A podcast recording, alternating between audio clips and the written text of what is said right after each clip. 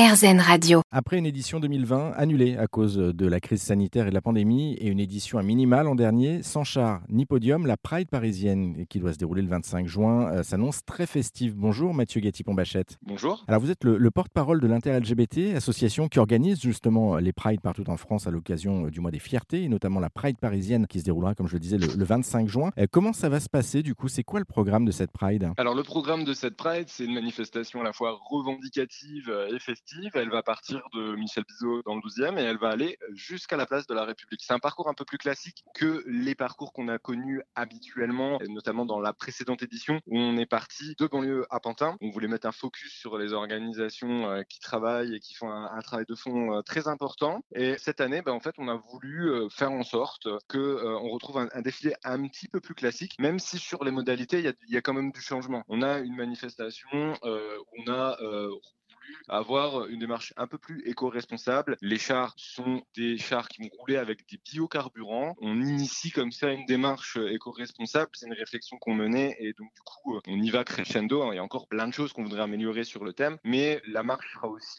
un moment qui se terminera avec le grand podium. Vous l'avez rappelé, il n'était pas là en fait les, précédentes éditions pour des raisons liées à l'épidémie de Covid. Et là, on a vraiment une édition où on va finir sur la place de la République avec la dimension également festive de la marche des mais encore une fois, je, me permets d'insister, c'est une manifestation à caractère revendicatif. C'est pour nous un levier important qui nous permet de faire émerger des thématiques et d'obtenir des choses. Donc euh, les gens qui viennent grossir le cortège, certes, ils vont passer un bon moment, euh, mais ils vont aussi contribuer ben, à faire avancer la cause LGBTQI+ dans notre pays. Et c'est ça l'essentiel. Et, du coup, justement, c'est une transition toute trouvée puisque vous parliez d'un côté de la fête, de l'autre côté de la partie entre guillemets politique. Euh, on a pour habitude de voir justement un carré de tête très politique avec une banderole et un slogan. Est-ce que cette année, il y a déjà une idée de, ce qui va se profiler? Alors, rien n'est encore arrêté, mais il est probable qu'on n'ait pas forcément ce, carré de tête. Euh, si vous voulez, en fait, l'objectif de nos organisations, c'est de mettre en avant des thématiques, pas nécessairement des personnes. La marche des fiertés de Paris de France, elle porte une responsabilité qui dépasse, bien sûr, euh, enfin, vous en doutez, l'île de France en elle-même. Mais quelque part, nous, euh, on a cette responsabilité de mettre en valeur des organisations, de mettre en valeur